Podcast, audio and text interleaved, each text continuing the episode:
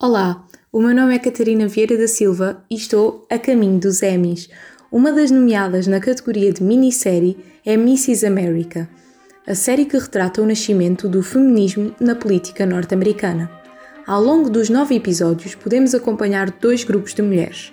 No primeiro, nasce o um movimento para ratificar a emenda da igualdade de direitos.